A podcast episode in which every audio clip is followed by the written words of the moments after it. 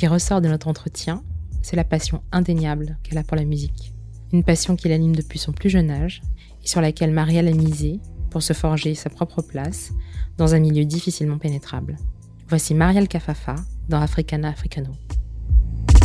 Marielle, quel est pour toi le fil conducteur de ta carrière? Le fil conducteur. Alors, en fait, je ne sais pas comment, répondre à la question, mais ce que je dirais, c'est que lorsque j'ai fait mes études, j'ai toujours veillé à ce qu'il y ait une, direction. Ça a été la voix. La voix, c'était le fil conducteur de, de, toutes mes, de toutes mes années d'études, puisque la voix permet à la fois euh, d'aborder des musiques dites euh, savantes, des musiques dites populaires, des musiques anciennes ou alors des musiques plus contemporaines. Voilà.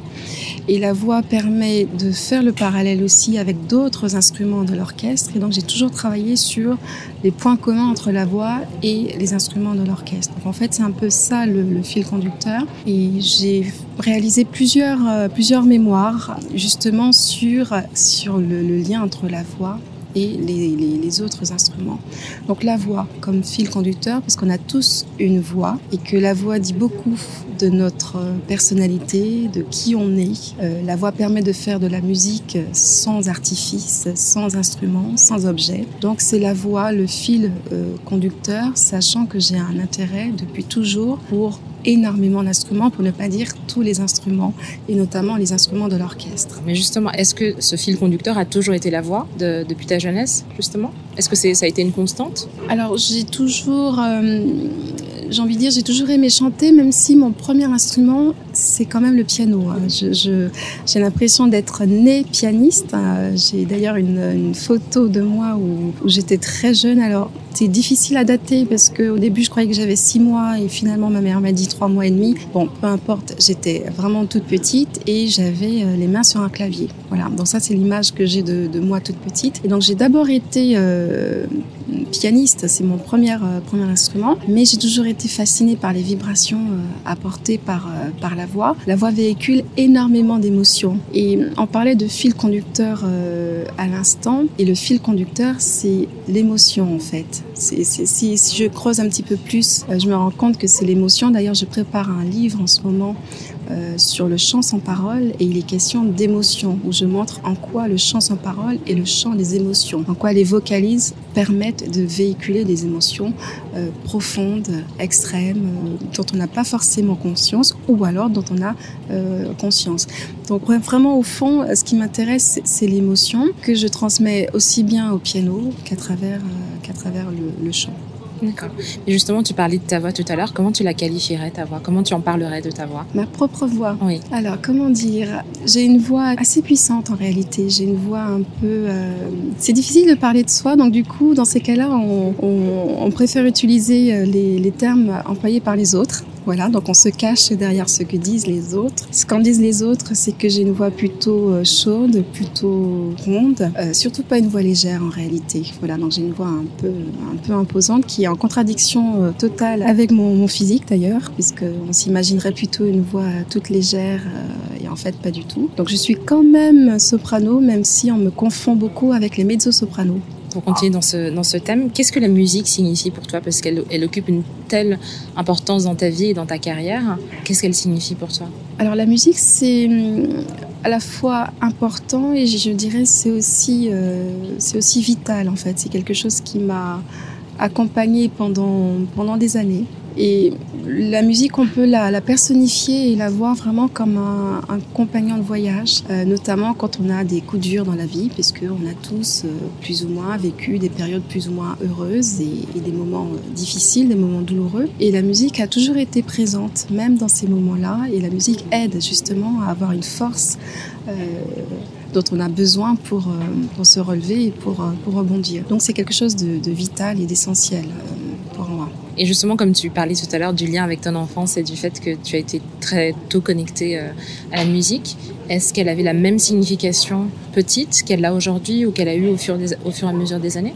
Je pense qu'il y, qu y, a réellement une, une continuité, vraiment, vraiment une continuité. Simplement avec le temps, avec l'âge, on, on met des mots en fait sur ce qu'on a vécu, sur ce qu'on a perçu, sur ce qu'on fait en fait depuis euh, depuis des années. Euh, par exemple, je parlais des émotions tout à l'heure. C'est quelque chose qui est ancré en moi depuis euh, que je suis toute petite, puisque en fait je suis quelqu'un d'hypersensible. Je fais partie de ces de cette catégorie de gens qu'on nomme hypersensibles. Je suis très émotive. Ça ne se voit pas forcément puisque je le masque bien au quotidien dans, dans mon travail, notamment de chef. Hein. Quand on est chef, on n'est pas émotif par définition, donc ça j'arrive très bien à le, à le, masquer. Mais en tout cas, il y a vraiment une continuité depuis que je suis euh, toute petite. Je pense être la même musicienne depuis, euh, depuis des années.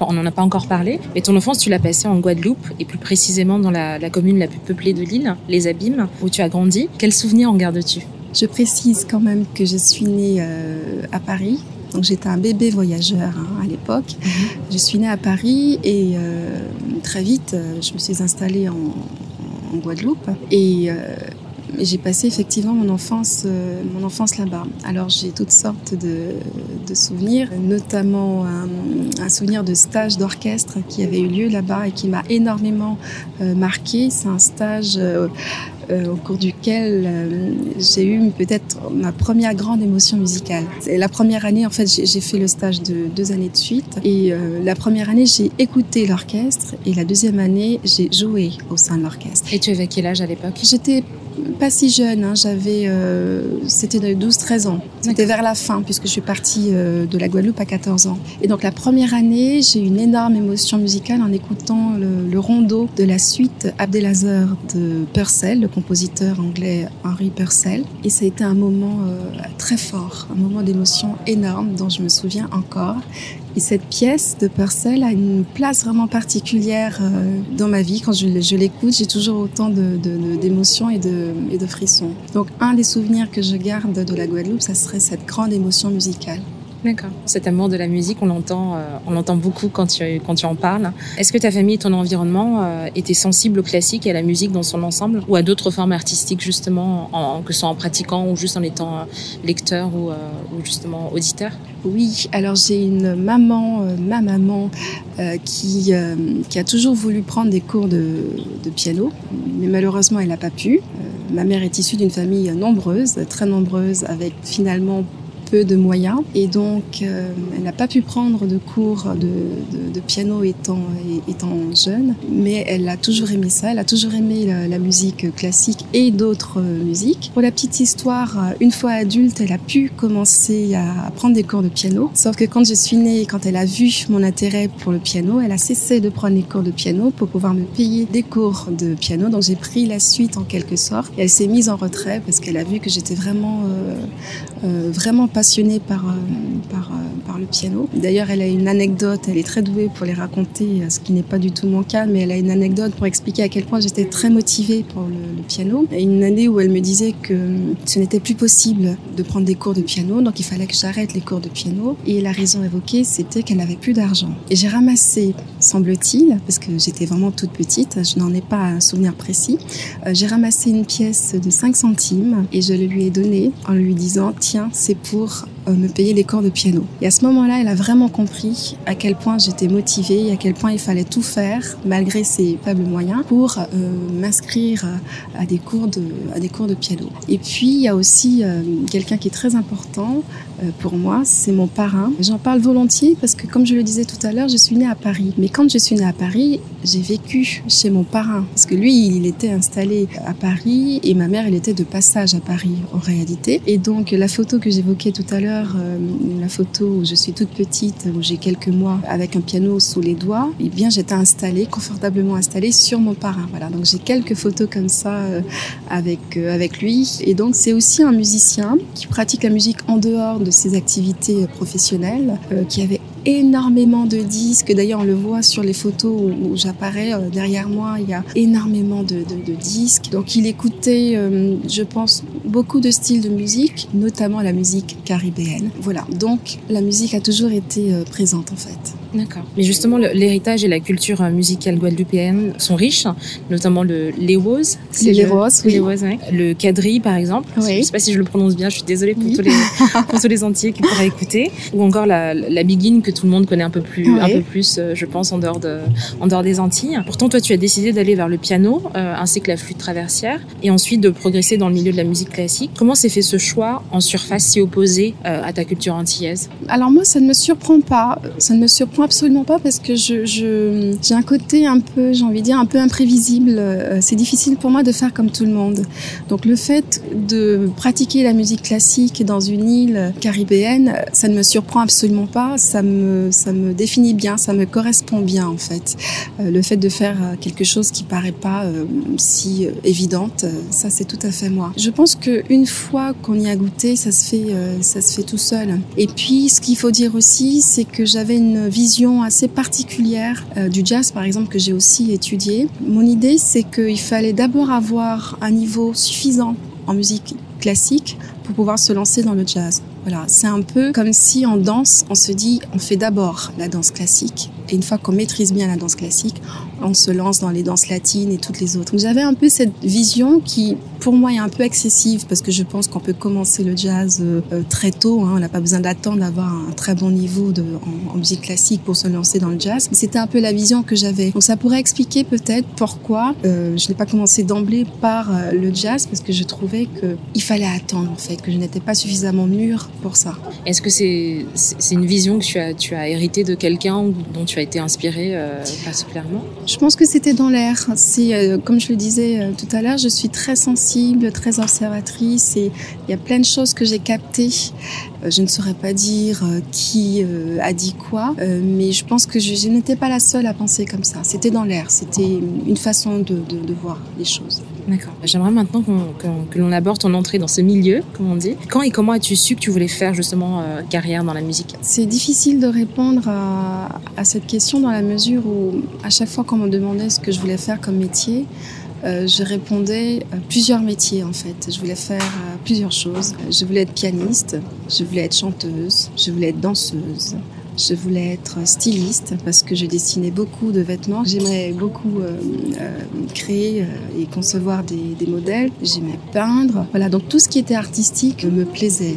Donc j'avais du mal à dire je voulais faire un métier. C'était toujours plusieurs métiers. Mais ce qui était évident, c'est que la musique allait toujours faire partie de, partie de ma vie. Voilà, donc c'est progressivement que, que, les choses se, se sont faites. Et quand il a fallu choisir des études au lycée, il était évident que ça serait des études études musicales. Ensuite, à l'université, pareil, au conservatoire. Donc, les choses se sont faites naturellement, à vrai dire. Alors, ce qui est vrai aussi, euh, peut-être que ce qu'il y a de plus marquant, c'est peut-être l'année de mes 12 ans, parce que c'est à 12 ans que j'ai pris la décision de quitter la Guadeloupe pour euh, m'installer à Paris et poursuivre mes études musicales. Voilà. Donc peut-être que si on doit trouver un moment euh, clé, un moment charnière, ça serait à mes 12 ans. Et euh, pendant deux ans, donc de 12 ans à 14 ans, je me suis préparée psychologiquement à, à affronter en fait la vie parisienne, à affronter aussi tous les préjugés qui existent, hein, puisque quand on est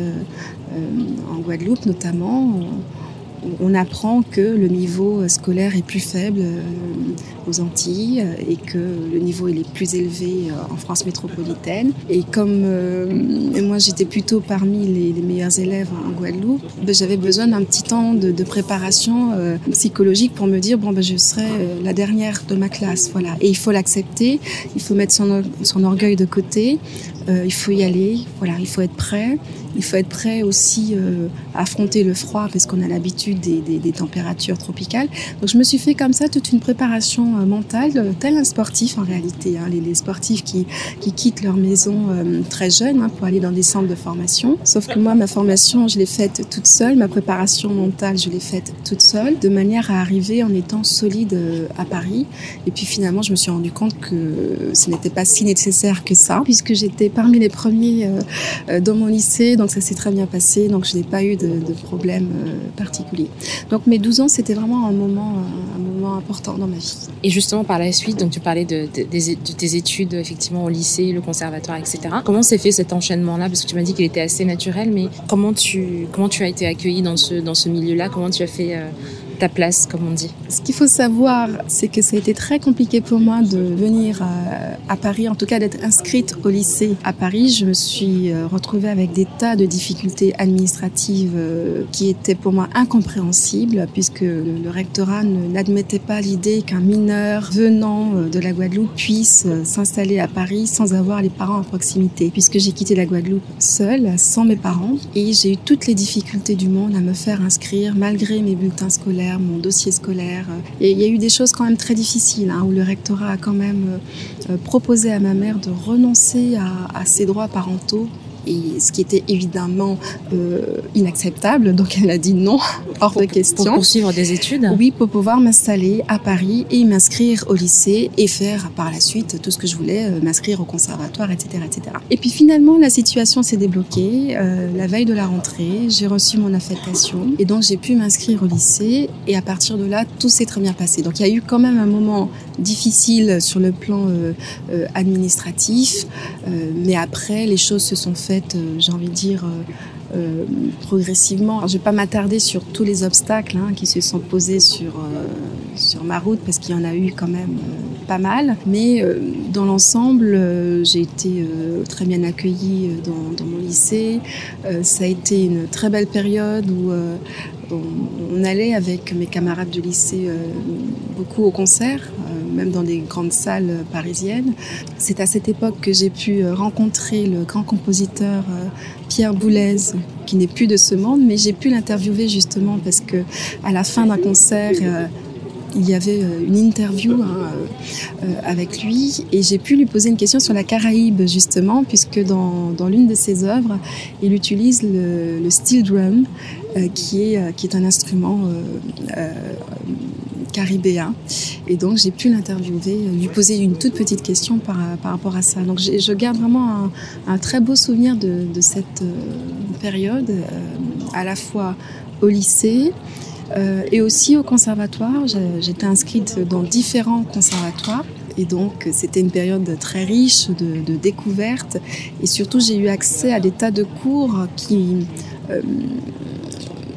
qui, qui m'ont passionné et euh, qui n'existaient pas en fait euh, en Guadeloupe tout simplement. Je, m'inscrivais vraiment à, à, tous les cours, que ce soit les cours euh, d'analyse musicale, d'écriture musicale, des cours d'histoire de la musique, des cours d'organologie, des cours d'orchestration, enfin tout ce qui était possible de faire, je le faisais, y compris les cours d'acoustique musicale.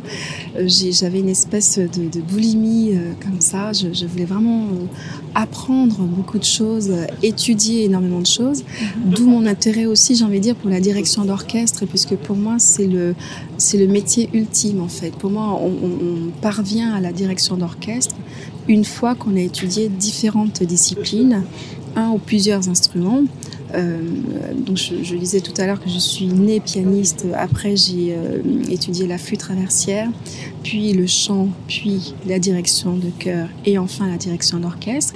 Et j'ai pris quelques cours de, de violon je ne prétends pas être violoniste, je ne suis absolument pas violoniste, mais j'ai demandé à mon professeur de direction d'orchestre de m'enseigner le violon parce que euh, il me parlait de, de, de techniques de violon, de coups d'archer, ce qui est extrêmement important quand on parle de, de, de, de musique pour euh, de musique euh, pour orchestre, de musique symphonique ou même de musique pour violon. C'est extrêmement important de comprendre ces notions techniques. Et pour moi, ça restait abstrait. C'était une approche livresque. C'était théorique. Et moi, j'aime joindre la théorie à la pratique. Voilà. Donc, je lui ai dit qu'il y a qu'une seule façon pour moi de comprendre ces histoires de coups d'archer que je dois indiquer sur la partition, c'est que moi-même, je pratique ces cours d'archer et que moi-même, euh, j'ai des notions de comment est-ce qu'on frotte les cordes d'un violon, comment ça se passe, comment, comment ça se passe, euh, qu'est-ce que ça fait euh, d'avoir un, violon dans le dos, dans le métro? Voilà, donc du coup, j'ai pris des cours de violon, je me baladais avec le violon dans le métro pour, pour un peu m'imprégner en fait de, de, de ce milieu, j'ai envie de dire, euh, ce milieu des, violonistes, parce que les instruments à cordes sont très présents dans, dans l'orchestre. Et donc pour moi, c'était très important d'étudier de, différents types euh, d'instruments. Euh, par exemple, j'ai été euh, conférencière au, musée de, de, la musique à Paris et j'animais des ateliers avec des enfants notamment, où on présentait différents instruments. Et on leur présentait aussi les trois types d'embouchures, parce que dans l'orchestre, il y a plusieurs types d'instruments avant, plusieurs types d'instruments à embouchure. Et donc je leur présentais les différents types d'embouchures. Et pour moi, c'était très important de savoir souffler dans ces embouchures. Voilà. Donc en fait, tout est absolument lié. Euh, toute cette boulimie que, que j'évoquais était présente. Euh, J'aime euh, pratiquer avant tout. Et c'est ce qui fait que je suis autant attirée par l'orchestre parce que j'ai vraiment le sentiment d'avoir approché quasiment toutes les familles instrumentales, y compris les percussions. Euh, voilà, donc ça m'amène loin dans les digressions, bien évidemment. Mm -hmm. euh, mais en tout cas, voilà, pour moi, c'est très important de, de, de d'avoir cette curiosité en fait, d'avoir cette curiosité, surtout quand on vient d'une île où finalement on n'a pas accès à tout ça. Mais justement, tu évoques cette boulimie et on l'entend et on le voit quand on voit ton, ton, CV, qui est effectivement une, une envie de, de, de connaître et de pratiquer euh, énormément de choses dans l'univers musical. Est-ce que c'est né quelque part d'un décalage entre les enseignements que tu as pu avoir en Guadeloupe et ce que tu as pu constater comme niveau euh, en France dont tu parlais aussi tout à l'heure où on te disait effectivement que euh, les niveaux n'étaient pas entre, les mêmes entre la métropole et, l'outre-mer. Est-ce que tu t'es senti des, lacunes dans ton bagage musical et culturel en arrivant en France justement? Alors je pense que cette, euh, cette curiosité que j'ai, elle est, euh, elle est très ancienne en fait. Elle a toujours été euh, présente. Quand je disais tout à l'heure que je voulais comment dire, exercer plusieurs métiers, c'était c'est le même processus finalement. En réalité, c'est la c'est la même euh, c'est le même schéma que je reproduis euh, de différentes façons, mais c'est toujours la même envie, le même élan euh, qui s'est produit euh, à chaque fois. Après, est-ce que j'ai eu des lacunes? Alors, ce que je dirais de, façon, parce que je suis pédagogue aussi, donc je, vois aussi de l'autre côté, donc je pourrais m'analyser et, et, quand je parce que je suis beaucoup dans l'introspection, je réfléchis beaucoup. Et ce que je dirais, c'est que mon, mon potentiel de m'a énormément aidé et a pu compenser justement euh, les lacunes que j'ai pu avoir. Voilà. il y a des choses qui moi me surprennent justement en tant que pédagogue parce que je me dis tiens, je n'ai pas eu ça, ça, ça et ça. Et comment est-ce que j'ai pu faire pour obtenir tout ça? Comment est-ce que j'ai pu faire pour être parmi euh, les dix premiers euh, à la Sorbonne. Je, me suis retrouvée en étant sixième sur une centaine d'étudiants, voire même 200 étudiants, venant de toute la France, puisqu'en musicologie, les, les, étudiants euh, passent un test d'entrée euh, pour s'inscrire à la Sorbonne. Comment est-ce possible qu'une musicienne comme moi, qui vient de la Guadeloupe, fait pour se retrouver parmi les premiers? Donc il y a bien un moment où j'ai dû compenser, où j'ai dû euh, me débrouiller justement pour arriver à un certain un certain niveau. Pareil, quand je me suis retrouvée euh, au lycée, donc euh, avant, comment expliquer que je sois parmi les premiers, les deux premiers? Euh, Comment expliquer que euh, au, au, baccalauréat, euh, j'ai fait partie des deux qui ont eu une mention dans ma classe, alors qu'ils étaient, en, ils, sont nés en région parisienne, ils ont vécu en région parisienne, ils ont eu des cours en région parisienne, à la fois à l'école et dans les établissements scolaires, et aussi en conservatoire.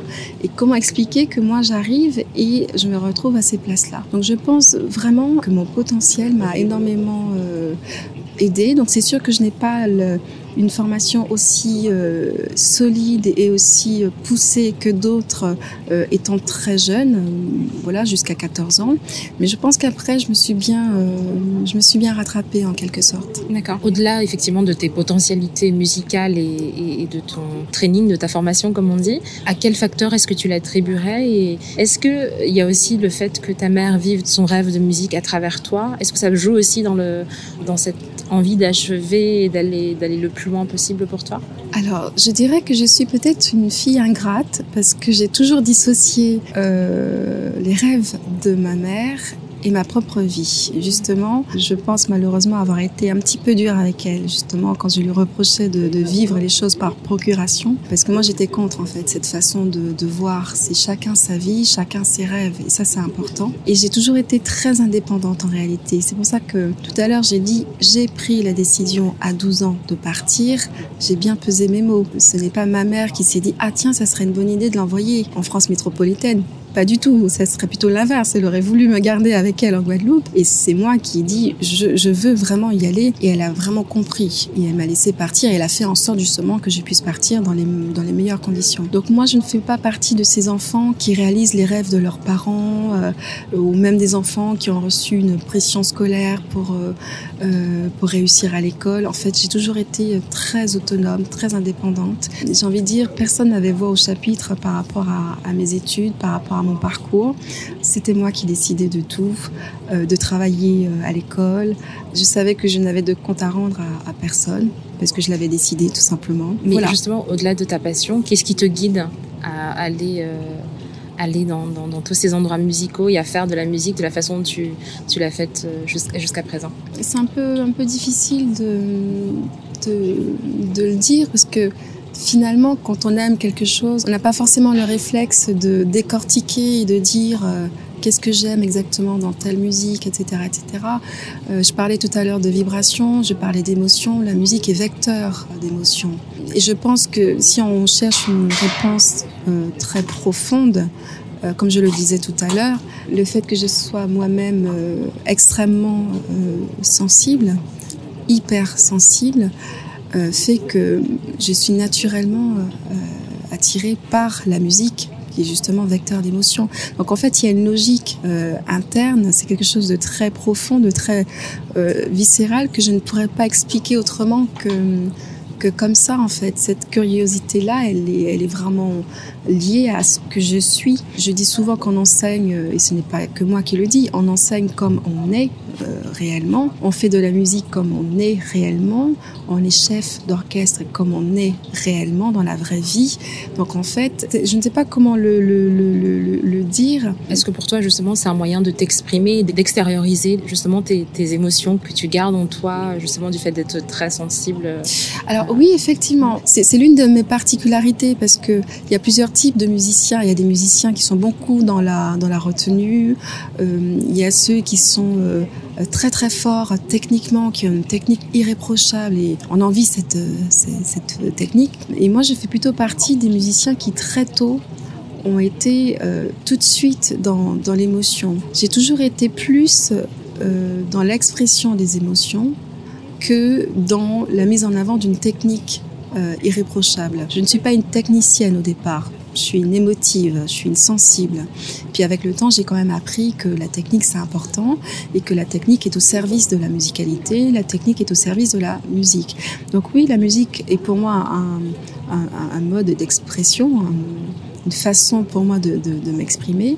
Et c'est vrai que j'ai plus de facilité à m'exprimer. Euh, en étant au piano que euh, en parlant, même si je sais communiquer avec des mots, mais je trouve que les mots ne suffisent pas toujours à, à, dire euh, ce qu'on qu qu souhaite dire.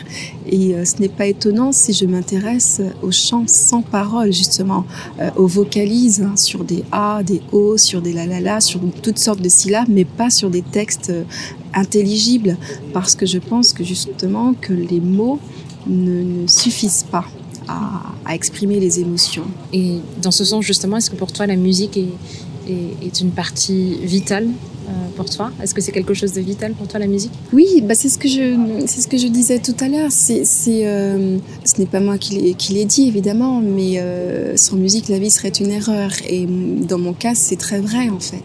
Hein, ce, ce n'est pas une boutade, c'est vraiment vrai. Euh, la musique permet tout, en réalité, permet tout. La musique accompagne. Euh, euh, ça, ça me fait penser à une petite anecdote. J'allais parler euh, du fait de pleurer, par exemple, quand, on a besoin d'extérioriser euh, ce qu'on ressent. Parfois, ça passe par le, les pleurs et on en a besoin. Et une musique peut aider justement à accompagner ce processus où vraiment on extériorise des, douleurs enfouies. Et la petite anecdote qui m'a fait sourire à l'instant, c'est qu'au lycée, nous avait demandé de faire un travail euh, d'argumentation. On nous avait demandé de choisir un droit peu importe le droit, mais il fallait le défendre. Et moi, euh, originale comme je suis, euh, imprévisible comme je suis, j'ai choisi le droit de pleurer, justement. Et j'ai défendu ce, ce, droit. Et euh, euh j'ai eu un commentaire, justement, de, de, de mon enseignante à l'époque qui disait que c'était un droit très original. Et je me souviens avoir eu une, une très bonne note pour, euh, pour ça.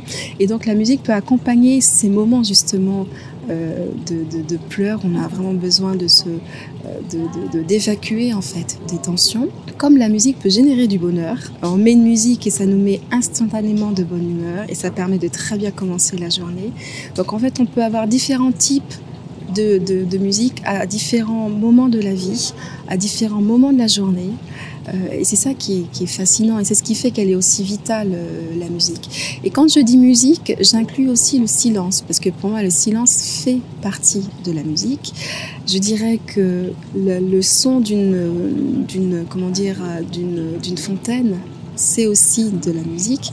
Donc en fait, pour moi, tout est musique en quelque sorte. Tout ce qui est sonore et qui paraît euh, mélodieux me semble être musique, me semble être de la musique. Et il y a une chose qui est très importante pour moi, c'est l'écoute en fait. J'écoute énormément. Et ça rejoint aussi, ça peut peut-être un petit peu répondre à, à, aux différentes euh, questions. Euh, Qu'est-ce qui me pousse vers la musique, plus vers la musique que vers d'autres formes d'art? C'est justement l'écoute, le fait d'être attentif et d'être à l'écoute. Justement, tu évoquais tout à l'heure le, le, fait que tu préfères la pratique à la partie un peu plus théorique de la musique. Disons euh, que les deux sont liés. se rejoignent, c'est voilà. ça. Mais j'ai besoin des deux, ce... mais ouais. surtout la pratique. Mais avant, effectivement, d'avoir cette formation plus, plus théorique, plus poussée, tu préférais la pratique. Est-ce que, justement, dans ta carrière, tu avais un plan dès le départ de, de, de faire du professorat Parce qu'on en parlait tout à l'heure, tu es enseignante également. À quel moment il t'est arrivé ce conduit dans ta, dans ta carrière où tu t'es dit, effectivement, je, en plus de pratiquer, je vais aussi euh, enseigner ouais. et transmettre Alors, je pourrais répondre de différentes façons. Déjà en disant que que je n'avais pas de plan de carrière. Justement, ça fait partie de ce côté imprévisible.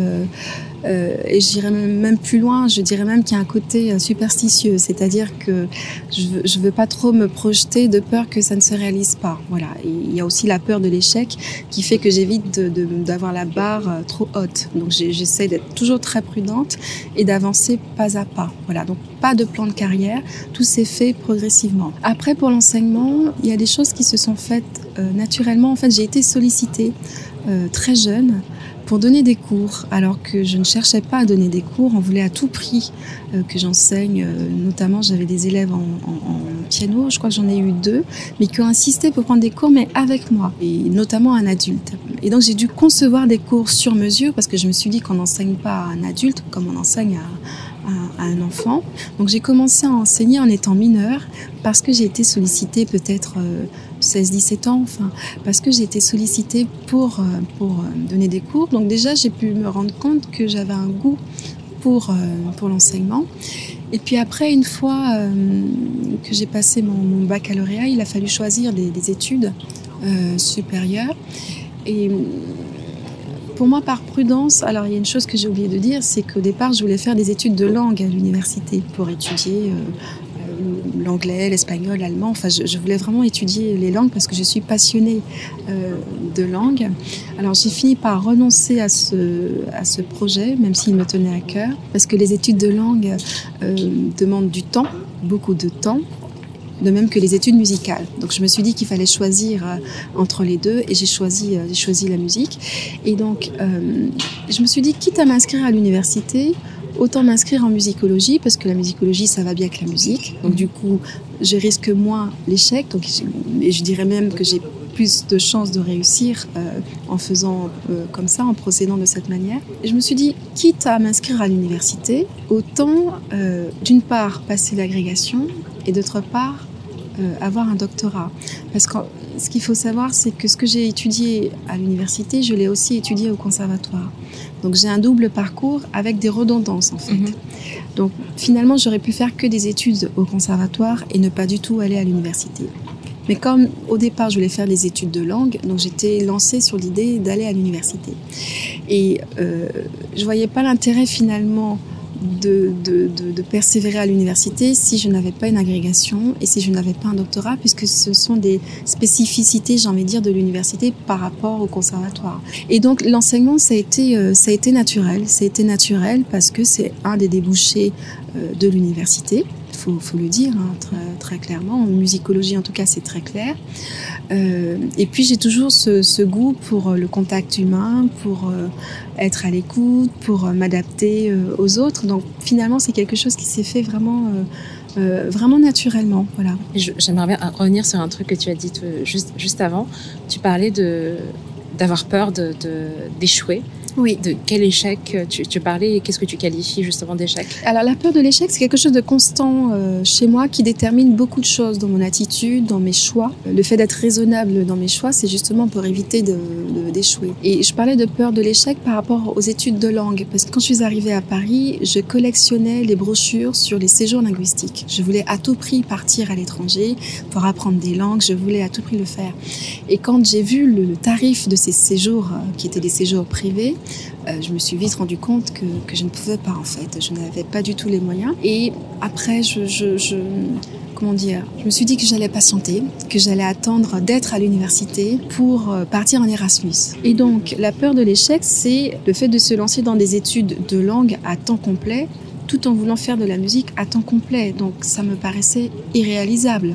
Donc il fallait forcément choisir l'un des deux ou faire approximativement les deux. Et pour moi, ça, c'était pas possible d'être moyenne euh, ou mauvaise, car, car, carrément, euh, en langue, et puis moyenne et mauvaise en musique. Donc c'était pas possible parce que j'étais assez euh, humble et assez modeste. Je me suis dit que non, je ne pourrais pas faire les deux. C'est, c'est, ce n'est pas pour moi, je, je, ne serais pas capable de faire les deux. Mais d'où vient justement cette, cette peur de, entre guillemets, de la médiocrité ou d'être d'être juste moyenne Est-ce que c'est quelque chose qui a été instillé euh, par, ta, par ta famille ou c'est un standard personnel que tu as que tu t'es développé au fur et à mesure des années? Alors ce n'est pas du tout, comme je le disais tout à l'heure, je n'ai pas du tout été influencée euh, par ma famille parce que j'ai toujours refusé de l'être. Et donc j'ai toujours vécu dans une espèce de bulle où je me suis construit mon, propre système, mes, mon propre système de valeurs, mes propres exigences. Et euh, j'ai toujours été perfectionniste en fait depuis que je suis toute petite. Alors après, ça peut aller très très loin hein, dans, dans l'analyse. Hein. On pourrait presque se croire sur sur un divan, mais euh, disons que quand on est un enfant qui ne veut pas se, se faire crier dessus, par exemple, ça c'est une chose que je ne tolère pas, que personne sur cette terre ne peut se permettre de faire, c'est me crier dessus. Ça, je ne supporte pas, y compris ma propre famille et y compris ma propre mère. Voilà. Et donc, la solution, c'est de tout faire parfaitement, justement.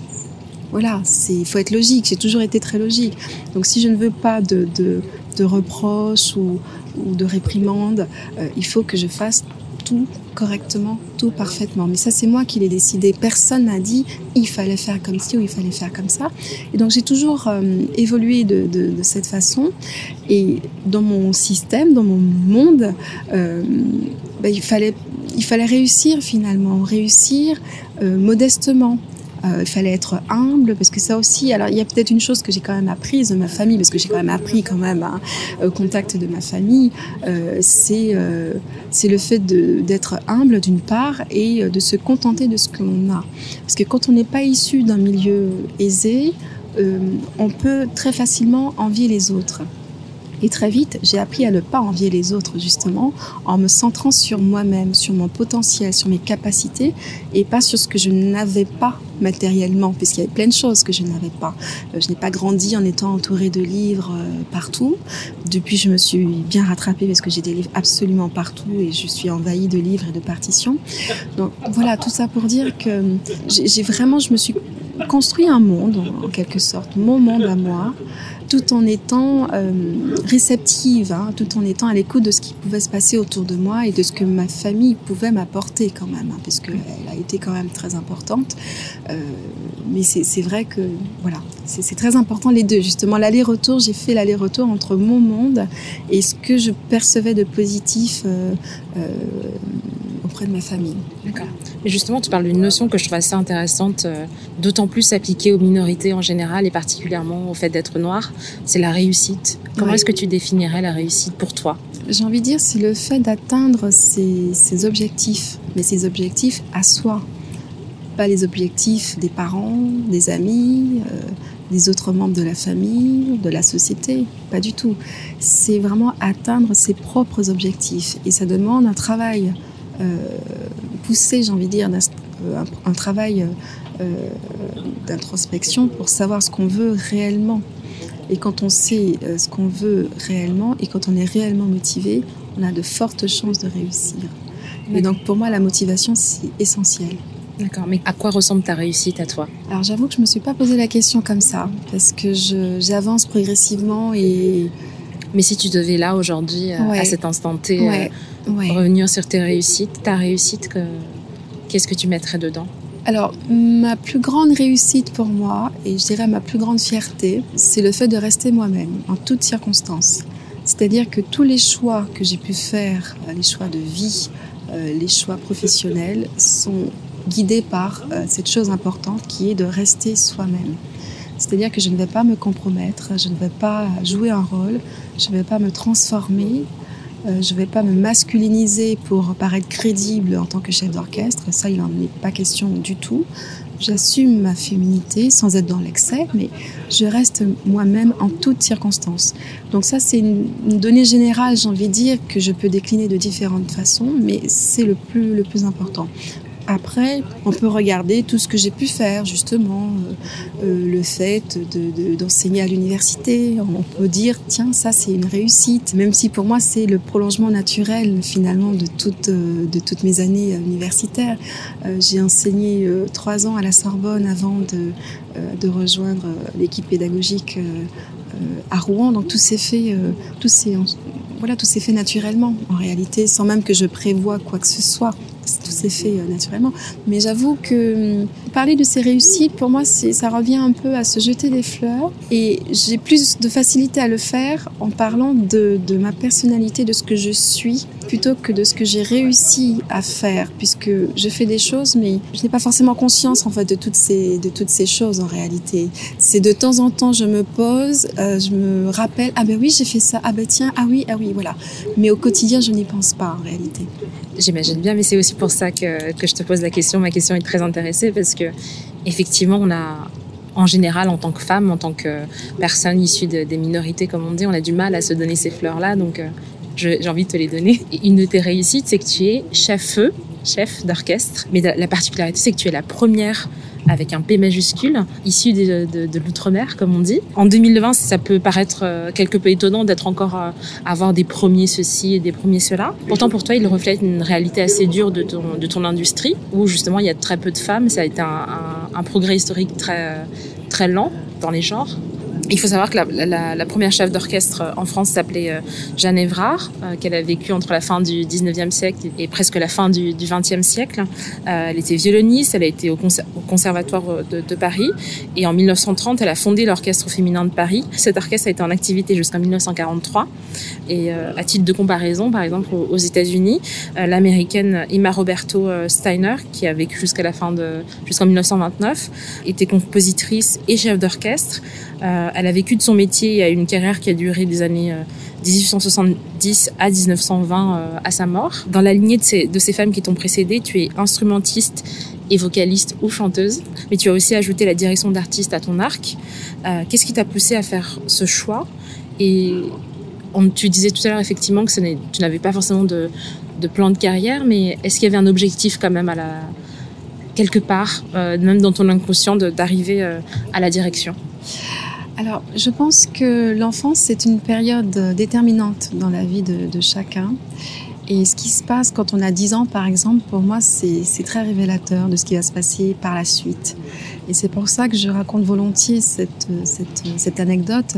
Euh, ma première expérience de chef d'orchestre a eu lieu quand j'avais 10 ans précisément, où j'ai dirigé l'orchestre de flûte à bec de mon école. Donc je pense qu'il s'est passé quelque chose à ce moment-là, mais je n'ai pas voulu y croire parce que ça paraît tellement inaccessible.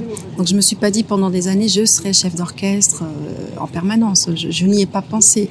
Simplement les choses se sont faites naturellement. Vu toutes les disciplines que j'ai étudiées, euh, je me suis retrouvée naturellement à la direction d'orchestre.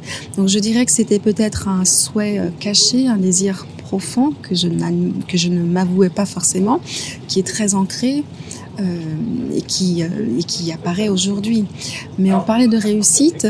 Euh, je dirais pas que chef d'orchestre, c'est une réussite pour moi. Je dirais plutôt que c'est une aspiration, parce que c'est en construction, -hmm. que rien n'est fait, euh, que des portes se referment constamment, que des projets se défont, des projets qui devaient avoir lieu euh, sont repoussés, on ne sait pas trop pourquoi. Euh, si on sait, mais on se dit bon, c'est comme ça. Donc c'est en construction. Voilà. Donc le, j'ai envie de dire que l'objectif n'est pas encore atteint à ce niveau-là. Il le sera. Ça prendra le temps qu'il faudra, mais il n'est pas encore atteint. D'accord. Tu parlais du fait que pour toi c'était un peu un, rêve inaccessible. À quel moment dans ta carrière euh, que tu construis encore effectivement, à quel moment est-ce que tu t'es tu t'es dit que c'était peut-être une possibilité qui était à portée de main justement? Alors moi, ce qui me, ce qui me guide dans ces cas-là, c'est la légitimité, c'est la compétence. Parce que pour moi, un chef, euh, c'est avant tout quelqu'un qui se présente humblement face à un orchestre, mais avec un bagage solide, avec des compétences, des aptitudes à la gestion de groupe, d'une part, mais des aptitudes à la gestion de son propre corps et de son langage corporel. Voilà. Pour moi, c'est très important que chef soit crédible et qu'il soit capable de communiquer énormément de choses par sa posture, par son regard, euh, par euh, sa respiration, par ses gestes. Voilà. Et le fait de, de, d'être consciente de tous ces éléments-là et le fait d'enseigner moi-même la direction de chœur, mais aussi d'orchestre en quelque sorte, parce que je parle beaucoup d'orchestre, le fait de d'enseigner me permet de voir où est-ce que j'en suis par rapport à cette euh, crédibilité et à cette légitimité. Et c'est le et, c'est ce qui me donne envie en fait de, de me lancer, de me dire oui, je suis prête, oui, je suis capable de.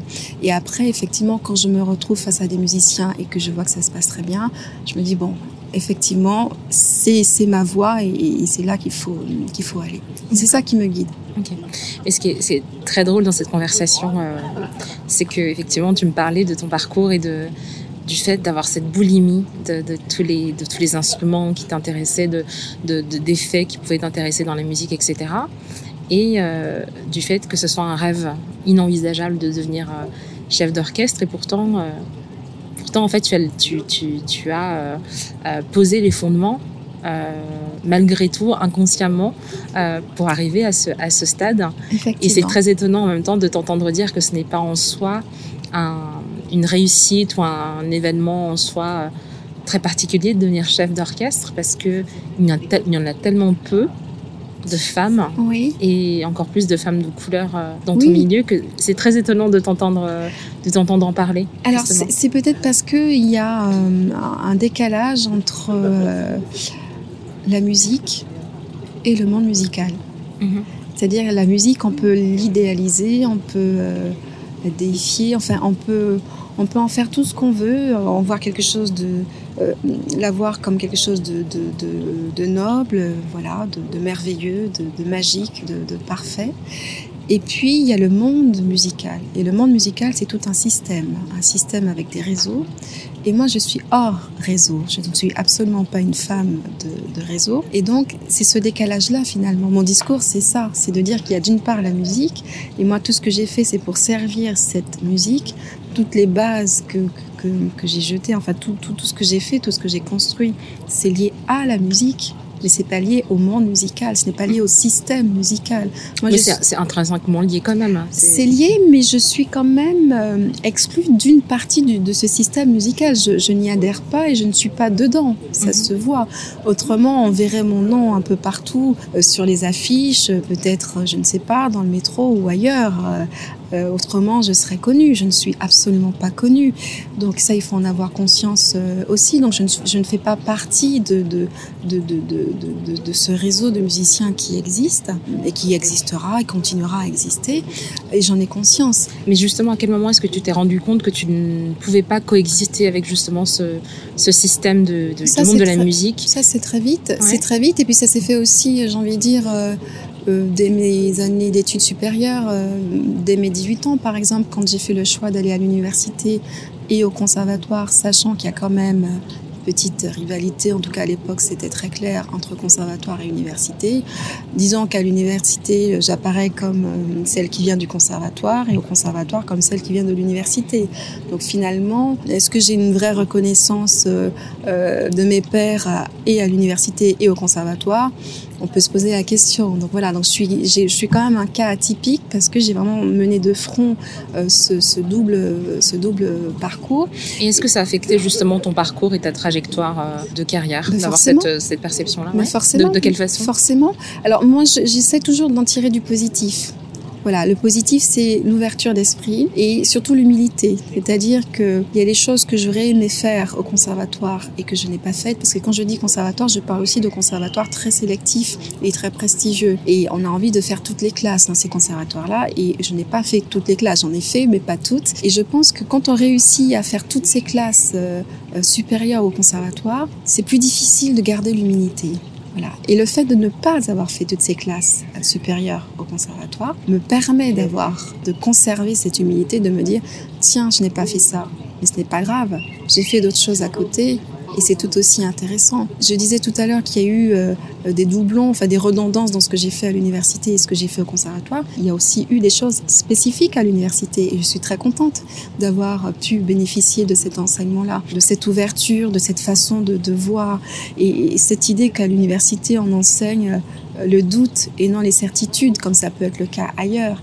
Donc toutes ces choses-là, ça m'a évidemment nourri et ça m'a aidé justement à cheminer et à avancer. Pour revenir à la direction d'orchestre, qu'est-ce que ça t'apporte justement d'avoir cette pratique-là par rapport à tes autres euh, pratiques plus actives entre guillemets euh, quand tu es justement instrumentiste? Alors la direction d'orchestre, euh, j'ai envie de dire qu'il y a un plaisir égoïste, c'est-à-dire que quand on est chef, on reçoit tous les sons de l'orchestre qui viennent vers soi. Donc en fait, on s'enivre de musique. En fait, on profite de la musique des autres. Donc d'une certaine façon, on les guide en leur proposant une direction, en leur proposant une interprétation. Et de l'autre, eh bien, on absorbe en fait toute cette musique. Donc en fait, il y a un plaisir à être face à l'orchestre et c'est ce qui me plaît en réalité. Alors évidemment, quand je suis euh, au piano, ce plaisir, il est différent. Il est euh, il passe par le toucher, donc parce que je réussis à produire avec mes doigts sur les touches du piano. Il y a toujours ce plaisir du son, de qu'est-ce qu'on entend. Je suis beaucoup dans l'écoute en fait, y compris quand je suis face à un orchestre. Donc en, en réalité, c'est ça qui m'intéresse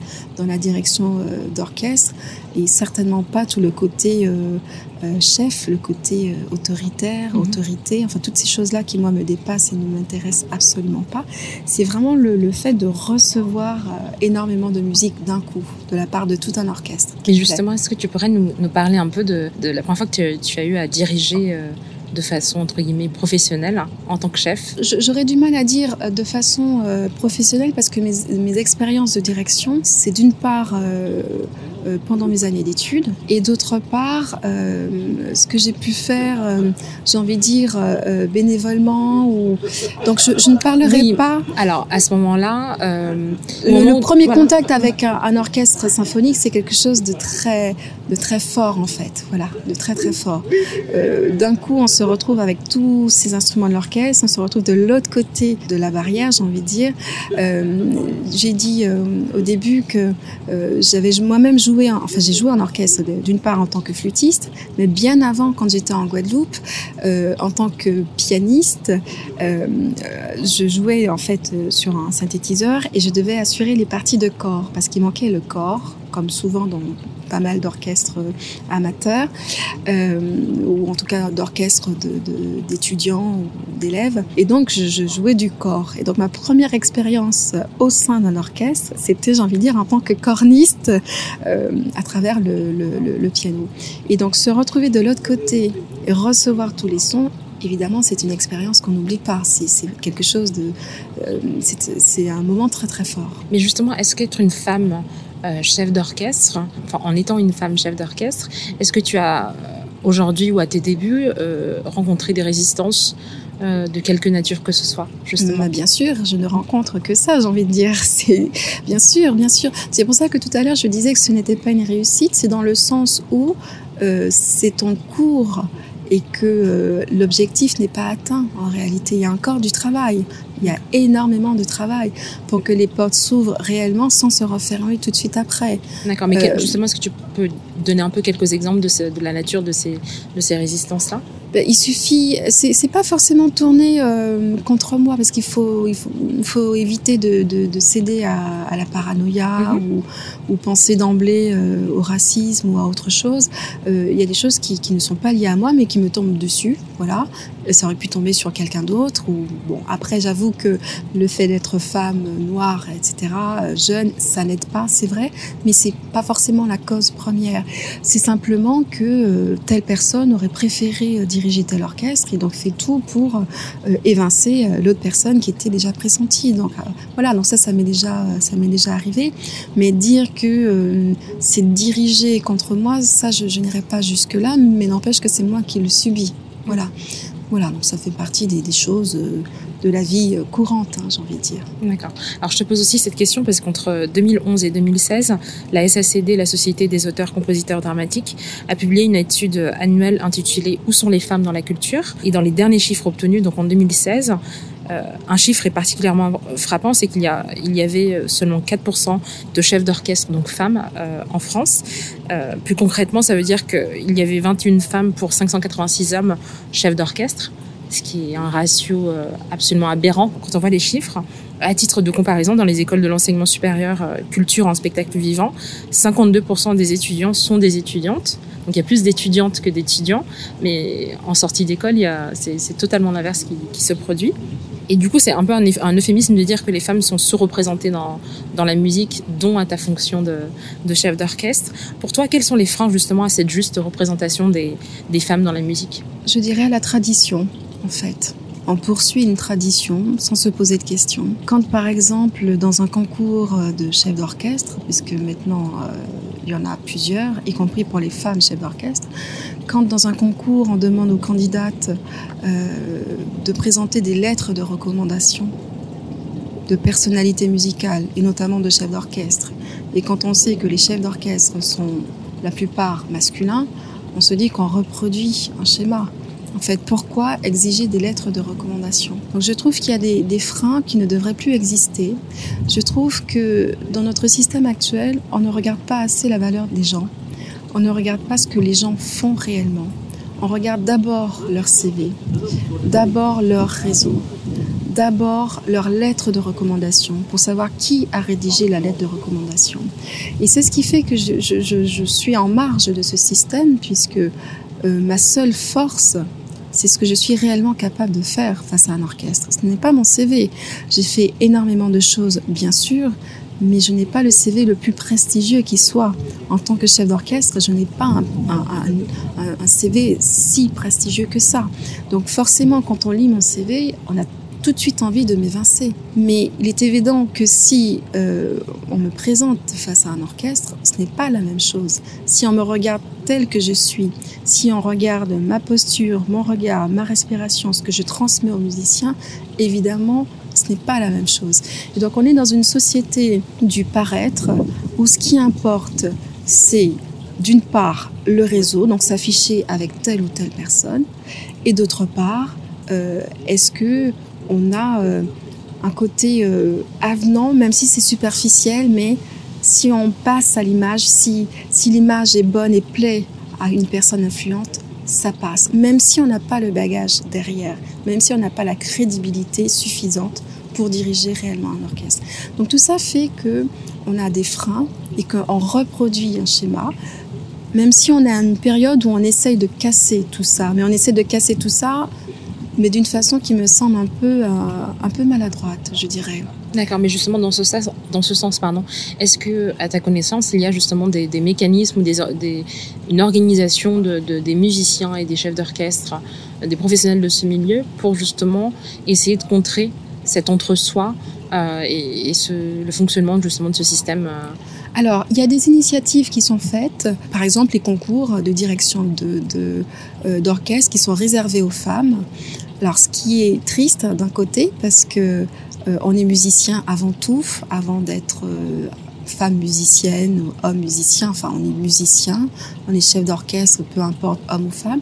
Mais là, ces concours existent de façon sans doute euh, temporaire, puisque l'idée c'est que le concours soit ouvert à tous, hommes et femmes, mais dans un premier temps, euh, ce concours est réservé aux femmes avec toutes sortes de freins et habituels, c'est-à-dire il faut montrer patte blanche, il faut être sorti de telle école, il faut des lettres de recommandation, donc du coup ça exclut d'emblée euh, des tas de femmes qui n'ont pas toutes ces références-là. Et c'est pour ça que je parlais de maladresse, parce que comment dénicher de réels talents si on met autant d'obstacles, si on faisait le parallèle avec les musiques euh, pop, euh, variété, enfin les musiques à succès d'aujourd'hui, imaginons que dans un télécrochet, on dise aux candidats, bon alors il faut avoir fait euh, telles études, tel conservatoire, etc., etc. Est-ce qu'on aurait toutes les stars qu'on connaît aujourd'hui? Mais justement, est-ce que tu, est-ce que tu as l'impression que c'est de ton expérience, est-ce que c'est plutôt quelque chose de franco-français ou c'est vraiment à l'international comme tu as, pu euh, étudier notamment à Genève ou en Allemagne? Est-ce que c'est des choses aussi que tu as pu rencontrer euh, à l'étranger cette, cette façon de fonctionner là ou c'est vraiment euh, Je pense qu'il y a une tradition assez internationale je pense, euh, même s'il y a une évolution hein, vraiment dans différents pays, euh, les mentalités changent. Il y a des femmes chefs d'orchestre dans des postes euh, prestigieux à l'étranger, donc ça existe, hein, ça mhm. se fait. Euh, donc voilà, c'est une, c'est une réalité. Moi, je parlerais plus volontiers de la France parce que j'y suis vraiment implantée depuis depuis, depuis un certain temps. Et, puis, il y a une tradition forte en France qui consiste à regarder le CV, à regarder le, parcours d'études avant de s'intéresser aux personnes et aux personnalités des, uns et des autres. Et ça, je trouve ça extrêmement triste de passer à côté des gens, de, ce qu'ils dégagent réellement, en D'accord.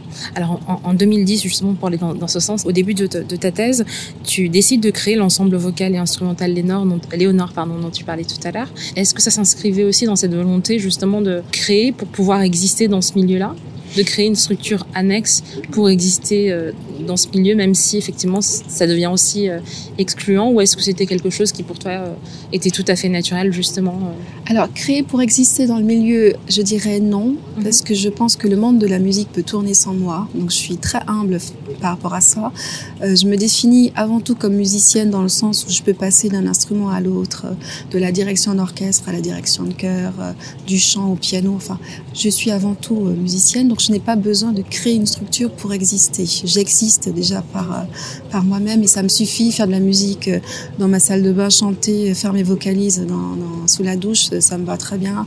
Mais en tout cas, pour faciliter l'exercice. Par contre, j'ai créé cet ensemble au moment de, en lien avec ma thèse en fait.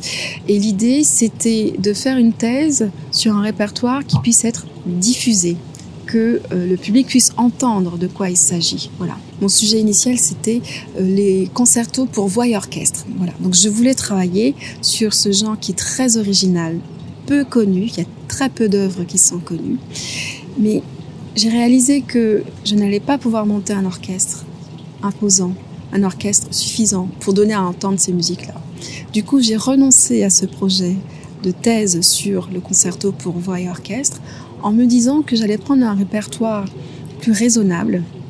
Et c'est à ce moment-là que j'ai choisi la musique vocale a cappella, parce que je me suis dit que ça serait beaucoup plus facile de créer un chœur, enfin un ensemble vocal, pour donner à entendre les musiques euh, en question, plutôt que de créer un énorme orchestre euh, avec euh, des, tas de, musiciens. Voilà. Donc en fait, c'était la prudence à l'époque. Et euh, ce qu'il faut comprendre, c'est que la création de cet ensemble, c'est le lien entre ma recherche. J'ai envie de dire universitaire et ma pratique. Donc c'est plutôt comme ça qu'il faut le voir. Euh, et non comme une façon d'exister. Voilà. Avant d'aller un peu plus dans, le détail justement de, de, l'ensemble, j'aimerais qu'on parle un peu du, du, nom justement même de l'ensemble. Est-ce qu'il a un lien avec Beethoven et son Singspiel? Euh... Alors euh, non, à vrai dire, le mot Léonore c'est une référence à la Normandie. Alors on a beaucoup parlé de réussite tout à l'heure, on peut aussi parler d'échec parce que ça permet de rebondir. Léonore, les trois premières lettres, c'est une référence au drapeau normand sur lequel il y a des lions ou, des léopards, on ne sait pas trop, mais en tout cas, c'est Léo. Voilà, Léo, c'est, ça représente bien la, Normandie. Et les trois dernières lettres, NOR, c'est pour Normandie. Et donc l'idée, c'était de, fonder un ensemble purement normand, puisque j'étais implantée en Normandie. Euh, j'avais mon poste à l'université en Normandie.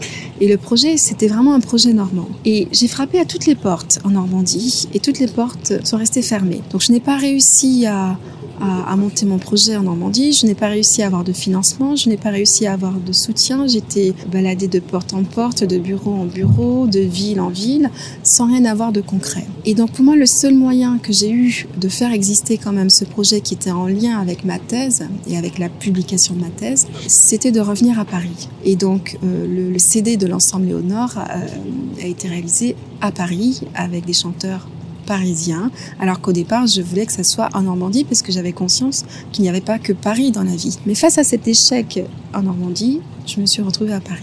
Pour aller un peu plus euh, dans ça justement, j'aimerais recueillir tes, impressions sur une déclaration de la chef d'orchestre et politicienne Claire Gibault. Elle a dit, et je cite, Je me suis tellement battue pour que le chef d'orchestre soit considéré comme une personne et non un genre. Penses-tu qu'aujourd'hui c'est toujours le cas Ou c'est le cas? On est dans une période, j'ai envie de dire, de, de, mutation, une période d'évolution. Et on sait très bien que les évolutions se font lentement les changements se font, les changements en profondeur se font dans la durée. Et donc, ce n'est pas en six mois, un an, deux ans, euh, dix ans, vingt ans que les choses vont vraiment euh, euh, évoluer. Donc, il faut du temps. Il faut donner du temps au temps. Enfin, il faut être patient.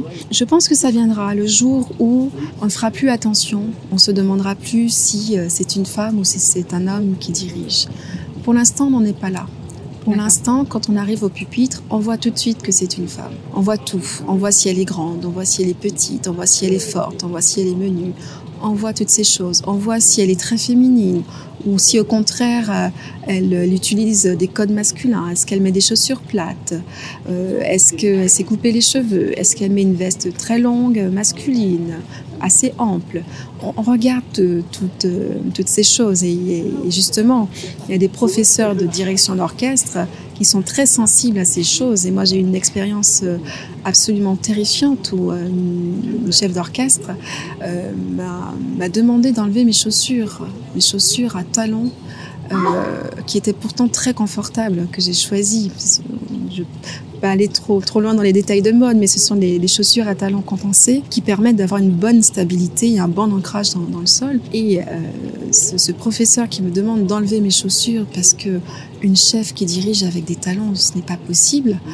Euh, moi, j'ai été vraiment choquée et, et je ne suis plus du tout retournée en fait à ce cours de direction parce que pour moi il était hors de question de me renier euh, je suis comme euh, voilà, je, me présente telle que je suis et je ne veux pas changer pour euh, rentrer dans, ce monde de la direction de la direction d'orchestre.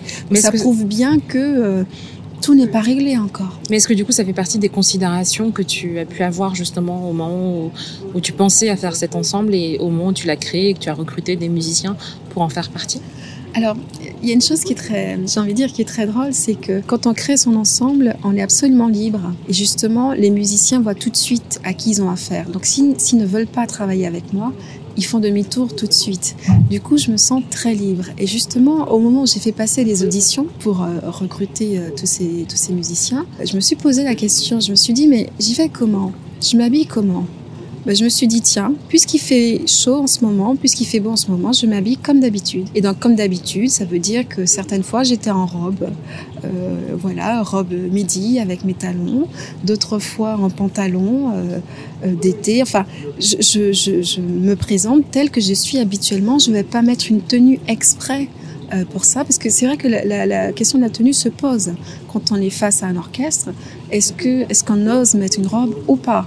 Et moi, si, j'osais le faire parce que il n'y a pas de raison pour que je m'habille en chef d'orchestre. Non, je m'habille en Marielle Cafafa, c'est tout. Pour revenir un peu plus sur, sur l'ensemble justement, qu'est-ce que tu avais en tête en le, en le créant? Qu'est-ce que tu voulais faire ou proposer de différent? Et euh, avec quel type de, de, de musicien ou de profil? Comment s'est passé justement ce, ce processus-là de, de, création et de recrutement de la formation? Pour moi, ce qui est important, c'est de mettre en avant ma vision de l'interprétation musicale.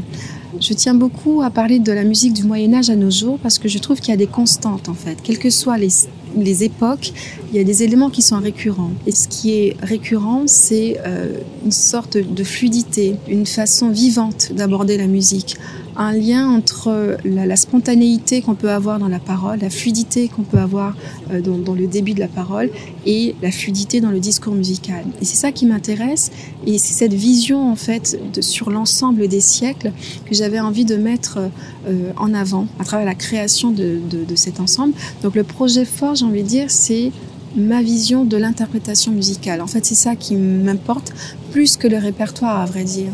Pour moi, le répertoire, c'est c'est de l'ordre du prétexte, c'est-à-dire que si aujourd'hui euh, j'ai fait de la musique française, euh, demain je peux très bien faire euh, de la musique plutôt plutôt germanique. Enfin, j'ai des goûts qui sont tellement variés que je n'ai pas envie de me focaliser à tout prix sur un répertoire justement pour exister en disant regardez je suis la spécialiste de tel répertoire.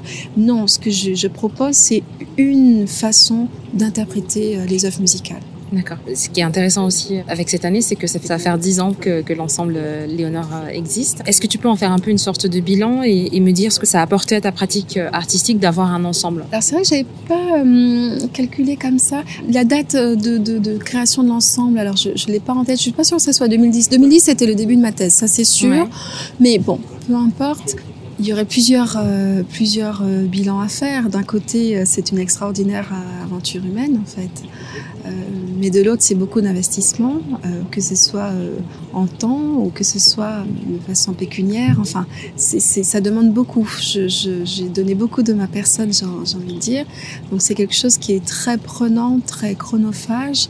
Voilà, donc il y a ces, deux, ces deux aspects un côté très enthousiasmant avec euh, l'aventure humaine, parce que c'est vraiment une aventure humaine, et le côté euh, épuisant parce que il faut sans cesse, sans cesse, sans cesse euh, nourrir euh, cette aventure, nourrir cette machine, faire en sorte que l'ensemble perdure, et ça, ça reste difficile.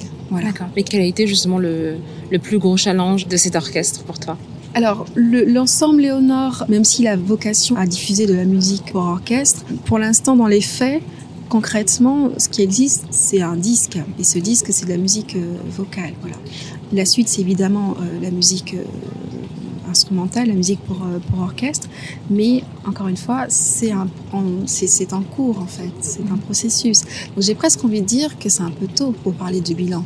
Parce que là, j'ai envie de dire qu'on en est qu'au début. Bien pour sûr. moi, c'est le début là de l'ensemble, vraiment le, le, le, début et certainement pas un aboutissement. Non, non, bien sûr, mais c'était plus, voilà, à date, quels étaient, euh, quels étaient le, les enseignements ou en tout cas le, ce que ça a pu t'apporter, euh, ne serait-ce que personnellement ou en tant justement que, que artiste toi-même. Je ne sais pas si tu te qualifies d'artiste toi-même, mais en tant ouais. qu'instrumentiste et, et, et, et, vocaliste, chanteuse. C'est toujours cette, cette idée d'aller à la rencontre des autres et que les autres viennent aussi à ma rencontre, puisque comme c'est moi qui l'ai fondé, forcément ils viennent vers moi. Et c'est toujours très touchant de voir des musiciens qui adhèrent à un projet. Et c'est peut-être le point fort de cet ensemble, euh, c'est que les musiciens qui viennent ne viennent pas euh, pour ma notoriété puisque je n'en ai pas. Ils ne viennent pas parce que je suis une femme de réseau parce que ce n'est pas le cas. Ils ne viennent pas parce que je suis une femme influente parce que c'est pas le cas. Ils viennent par rapport au projet. Ils se disent tiens, je délaisse tel projet qui ne m'intéresse pas pour aller vers ce projet-là. Et c'est ça qui me touche énormément, justement, euh, par rapport à, à cet ensemble. Après plus de dix ans dans ce milieu, tu as accompli beaucoup malgré euh, ce, que, ce que tu as pu euh, nous, dire. Euh, cependant, de, tes débuts à aujourd'hui, que dirais-tu ont été les plus grosses difficultés que tu as rencontrées? Alors, les plus grosses difficultés, il y en a tellement que je je ne saurais pas comment les, euh, les classer. Ou celles qui t'ont le plus marqué En fait, pour, pour, tout dire, ce qui est difficile pour moi, c'est de me focaliser justement sur ces difficultés parce que j'ai tendance à les évacuer au fur et à mesure, justement pour ne pas me focaliser euh, et, et, ne pas rester dans une énergie négative. Mm -hmm. Et donc, euh, j'ai tendance à archiver beaucoup. Et donc, parler des difficultés, ça un véritable effort pour moi, c'est réfléchir à voilà quels sont quels ont été tous, tous les obstacles, euh, sachant que moi je suis vraiment tournée vers euh, vers l'avant et que j'essaye vraiment d'être positive et d'employer le moins possible le mot difficile. J'ai un peu de mal. Je, je sais bien, mais c'est vrai. Je, je, je, te le demande vraiment dans une optique où euh, il y a une passation d'expérience, de savoir qui est pour moi important en fait dans ce dans ce podcast et qui est toujours voilà qu'une personne qui peut l'écouter derrière et qui a peut-être de carrière similaire ou euh, approximativement le même que le tien pourra s'en servir en fait. C'est ouais, dans ouais. ce sens-là. Oui, oui, je, oui. suis pas du tout dans effectivement dans le dans l'aspect négatif mais euh, je pense qu'il y a toujours quelque chose à apprendre justement de on parlait tout à l'heure de réussite mais des entre guillemets des échecs ou des choses qui ont été entre guillemets difficiles ou qui ont été des épreuves tout simplement. Ouais, ouais, donc euh, ouais, c'est plus dans ce sens là dans, dans, dans, le fait de, de transmettre et de, de, de, de, voir comment tu as pu euh, passer au-dessus justement ou, ou traverser ces, ces épreuves-là alors, j'ai tendance à dire que je n'ai pas beaucoup de mérite parce que je, je, je, fais les choses qui, sont, qui me sont accessibles à chaque fois. Et donc, dans ces cas-là, c'est pas si difficile finalement. Euh, ce qui est difficile, c'est ce que je n'ai pas. C'est tout ce que je n'ai pas. Alors, qu'est-ce que tu n'as voilà. pas justement? Qu'est-ce qui, Alors, ce que, qu'est-ce que tu n'as pas eu et qui Alors, qui... moi, ce que je n'ai pas, euh, c'est un poste euh, très concret de chef d'orchestre dans un orchestre réputé, euh, dans un orchestre professionnel, dans un orchestre avec lequel on peut mener des projets artistiques d'envergure, euh, avec une grande qualité musicale et un orchestre qui me permette justement d'aller très loin dans, le, dans les détails d'interprétation et de proposer vraiment quelque chose de, très fin et de très précis, de très abouti. C'est ça que je n'ai pas. Et pour moi, l'échec, si on doit parler d'échec, il est là. C'est-à-dire que je n'ai pas encore réussi à faire ce travail-là. Et l'horizon, il est là. L'objectif, il est là. Mais finalement, tout ce que j'ai, euh, je l'ai obtenu facilement, j'ai envie de dire, euh, absolument tout, j'ai envie de dire. Et c'est pour ça que je parlais d'être raisonnable à chaque fois. Comme je voulais que des choses raisonnables, mm -hmm. du coup, je, je, les ai obtenues. Mais le côté euh, chef d'orchestre dans un orchestre réputé, ce n'est pas raisonnable. Et du coup, je ne l'ai pas. Et est-ce que du coup, tu, tu, penses que ça a pu un, peu freiner tes rêves ou ta façon même de fonctionner dans l'industrie que de, te dire justement que cette ce truc-là, que c'était inaccessible Est-ce que ça a été un frein euh, Pas plus que ça, puisque je, suis fidèle à moi-même? C'est difficile de m'influencer en réalité. Je, peux me laisser influencer si je le décide, mais en réalité, je je, je me laisse pas facilement corrompre, j'ai envie de dire. Évoluer dans un certain milieu veut dire accepter les codes de ce milieu. Et tant qu'on n'accepte pas les codes, on ne décolle pas. Et si on arrive par chance par décoller, c'est parce qu'on aura affirmé sa personnalité et qu'on aura rencontré une personne qui aura vu cette personnalité. Donc moi, je suis très en marge en fait.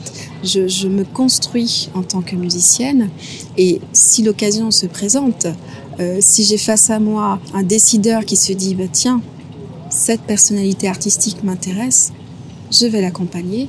Là, effectivement, je pourrais euh, en quelque sorte décoller et, faire des choses, euh, des choses passionnantes euh, et même très ambitieuses. Mais euh, je refuse de, de, de, rentrer dans un moule, non pas seulement par principe, mais parce que ça ne correspond pas à ma nature profonde en fait. Et pour moi, c'est très important que je sois connectée à, à moi-même et que je ne me disperse pas en essayant d'apparaître partout et de frapper à toutes les portes et de, de, de me vider de ma substance tellement je, je vais donner de l'énergie pour obtenir quelque chose d'illusoire.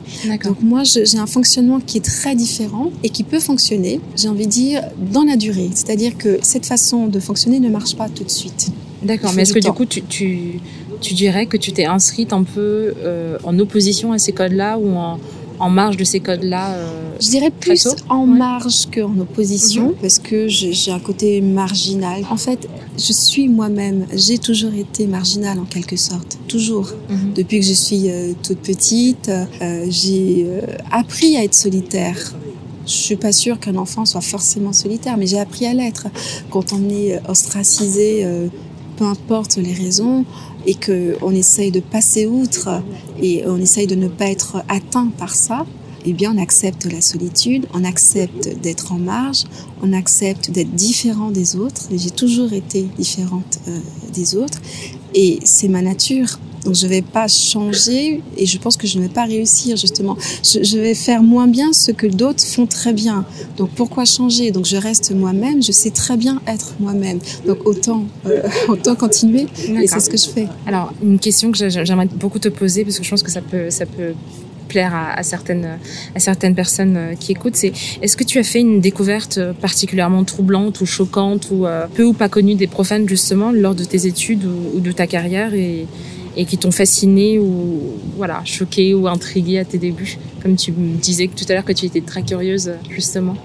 Alors, il y a eu des rencontres qui ont été euh, très fortes euh, pour moi. Je vais peut-être parler de la plus récente. Euh, c'est un chef d'orchestre allemand que j'appelais mon chef allemand. Il n'est plus de ce monde, malheureusement, qui m'a énormément marqué, vraiment. Alors, c'était un chef d'orchestre et de chœur enfin, un chef d'orchestre, par définition, il dirige à la fois les orchestres euh, et les chœurs. C'est pour ça que ce titre de chef d'orchestre me, me, convient bien et me correspond bien. Et ce chef m'a énormément marqué parce que euh, c'était un excellent pédagogue. Il allait au fond des choses et avec chaque étudiant, il essayait de voir l'élément clé, en fait, l'élément qu'il fallait travailler et qui allait tout débloquer, tout régler en fait. Il allait vraiment à l'essentiel. Et ça m'a énormément marqué parce qu'il obtenait des résultats fascinants avec des, j'ai envie de dire des stagiaires, parce que là en l'occurrence quand je l'ai rencontré c'était un stage, il y avait des stagiaires de niveau mais complètement différents des débutants, des intermédiaires, avancés, enfin, et il a réussi à dire à chacun d'entre eux ce qu'il fallait travailler. Et c'était à chaque fois pertinent et très juste. Ce qui n'est pas le cas de tous les, professeurs de direction. Et quel était son nom du coup? Hans Michael Beuerle. Et d'ailleurs, je lui ai dédié mon livre, ma thèse, qui est aussi euh, un petit clin d'œil parce que lui aussi, il a écrit une thèse qu'il a publiée. C'est une thèse sur Brahms, sur la musique vocale de Brahms. Et euh, plusieurs années après lui, j'ai écrit ma thèse sur la musique vocale de l'époque de Debussy, euh, Ravel et Poulenc que j'avais aussi étudié euh, avec lui. Donc c'est vraiment quelqu'un qui m'a énormément fasciné, vraiment un très très grand pédagogue, un chef captivant. Et ce que j'ai beaucoup aimé avec lui, c'est qu'il ne formatait pas ses élèves. Moi, j'ai une gestique, une façon de bouger qui est complètement différente de la sienne, mais on s'entendait vraiment à merveille. Est-ce que c'est une pédagogie du coup que tu appliques également à tes élèves justement? Complètement. Et j'étais très contente parce que l'un de mes étudiants m'a fait la remarque en me disant mais avec vous, mais vous allez toujours euh, à l'essentiel. Vous, voyez toujours l'élément le, plus important et, qui nous aide et, qui nous aide vraiment énormément. Et, ça m'a énormément touchée. Alors, je n'ai pas réussi à dire ces mots exacts, mais c'était un peu l'idée. Euh, ça m'a touchée qu'ils soient réceptifs à ça, qu'ils comprennent ça et qu'ils comprennent ma, ma, ma, démarche. En l'occurrence, c'est un, étudiant plus âgé que les autres, donc qui a une maturité, qui a un recul qui s'appelle Stéphane d'ailleurs, je peux même citer son prénom.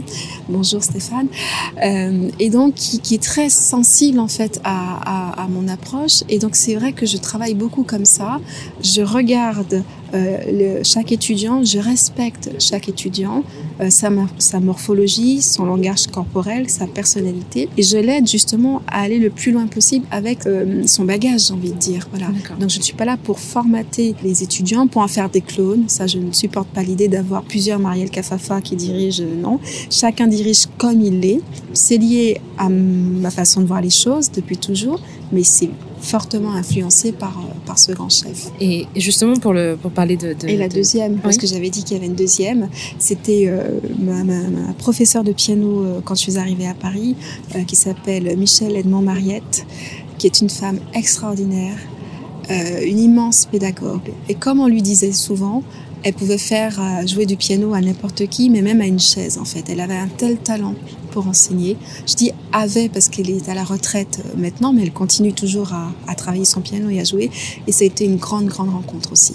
D'accord. Voilà. Justement, quels sont les conseils que tu donnerais à des jeunes, euh, particulièrement issus des minorités, parce que rares dans, dans ce milieu, qui veulent intégrer et, et, faire carrière dans ce, dans ce milieu, et que tu aurais aimé avoir euh, quand tu as justement débuté? Alors, peut-être premier conseil, c'est savoir réellement ce qu'on veut faire. Qu'est-ce qu'on veut? Et se dire que si on le veut vraiment, on va l'obtenir. On ne sait pas quand, mais on va l'obtenir. Voilà.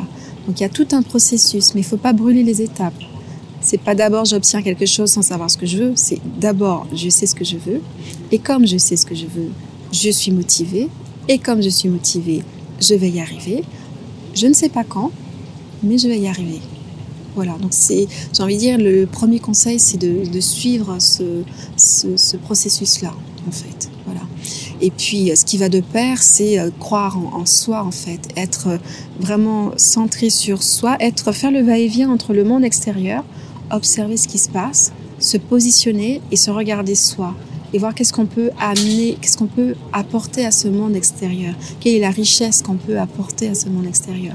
Et euh, je pense que cette façon de faire peut générer de la confiance en soi. Donc il faut travailler sur à la fois la confiance en soi et l'estime de soi et éviter à tout prix de se dénigrer et éviter de prendre sur soi tous les préjugés qui sont encore dans l'air. Mais justement, tu parlais tout à l'heure de d'intégrité justement dans ton enfin tu n'as pas mis le mot intégrité dessus mais c'est c'est grosso modo ce que ce que ça voulait dire. Tu parlais de de l'importance de ton intégrité personnelle dans ta carrière. Est-ce que tu aurais justement quelque chose à dire à, ces jeunes qui se lancent euh, et qui sont en cours de formation quant à leur intégrité et à leur, à leur valeur euh, par rapport à ce, à ce milieu? Oui, je pense que c'est très important de pouvoir rester soi-même, ne serait-ce que pour une raison, c'est pouvoir se regarder dans une glace et être fier de ce que l'on est réellement.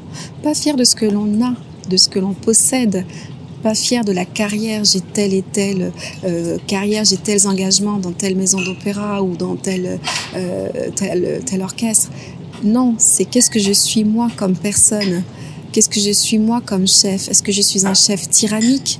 Est-ce que je suis un chef respecté? Est-ce que je suis un chef légitime? C'est tout ça en fait. La fierté, pour moi, c'est ce que l'on est réellement et ce qu'on peut apporter à la société. Et donc je pense que c'est très important que, que, tous ces, ces, jeunes acceptent de rester eux-mêmes, acceptent d'avoir cette chance d'être fiers d'eux-mêmes. Voilà, fiers de ce qu'ils sont et pas de ce qu'ils possèdent avec ton recul, où est-ce que tu as pu trouver justement cette philosophie-là et cette approche?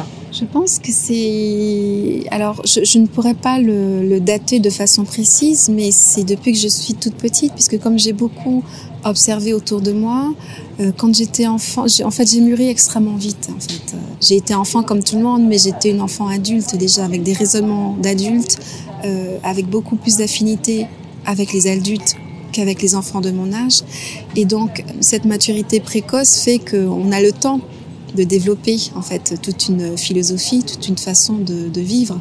Donc j'aurais du mal à dater euh, précisément, mais c'est très ancien. Donc je dirais même que ça fait peut-être une trentaine d'années que sur 35 euh, que, que je, réfléchis comme ça. en fait, on se construit par rapport au monde extérieur. Donc quand on prend des coups dans tous les sens du terme, on essaie de de se protéger, de se relever, de trouver une force en soi pour, pour, être, pour être debout, pour être soi-même. Et donc c'est très important de de, de, de, trouver des ressources en permanence. Et voilà, et c'est ce qui donne la, femme que je suis aujourd'hui. D'accord. Pour finir, j'aimerais que tu me parles du, pour toi, du plus beau morceau de musique jamais écrit. Euh, ou de celui qui t'a le plus touché Alors, le plus beau jamais écrit, euh, je suis très précise. Hein, j'ai un, petit côté euh, cartésien et universitaire. Donc je dirais que le plus beau euh, morceau écrit n'existe pas. Mais quand même, pour répondre à la question, il y a beaucoup de pièces qui me marquent beaucoup. J'ai quand même un compositeur préféré. Donc je vais citer une pièce euh, de ce compositeur, mais je pourrais en citer une autre en fait. Hein. je pourrais citer par exemple la balade en sol mineur de Frédéric Chopin, qui est une pièce pour piano. Mais de là à dire que c'est euh, la plus belle œuvre qui existe, euh, je n'irai pas jusque-là. C'est une œuvre qui me touche beaucoup. Dans quel sens De quelle manière? Je pense que c'est une pièce qui est arrivée dans ma vie à un moment douloureux et qui m'a qui m'a touchée. Et en même temps, euh, c'est une pièce qui est très forte et dans laquelle, en fait, il y a beaucoup d'émotions dedans. Mais cette émotion, elle peut être positive aussi. C'est l'avantage de la musique dite euh, instrumentale. Il n'y a pas de parole, donc on n'est pas influencé par un texte qu'il faut servir à tout prix. Donc l'émotion, elle est, multiple, elle est variée, elle est, infinie.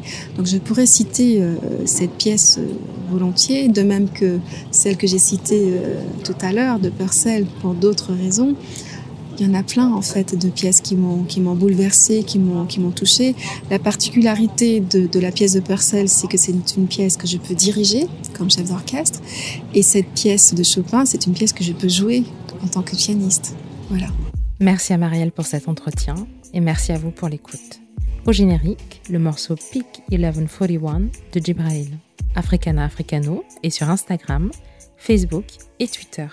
N'hésitez pas à me laisser vos commentaires et vos notes qui m'aident à construire ce podcast. Si un épisode vous a plu, faites tourner le mot. À la prochaine sur Africana Africano.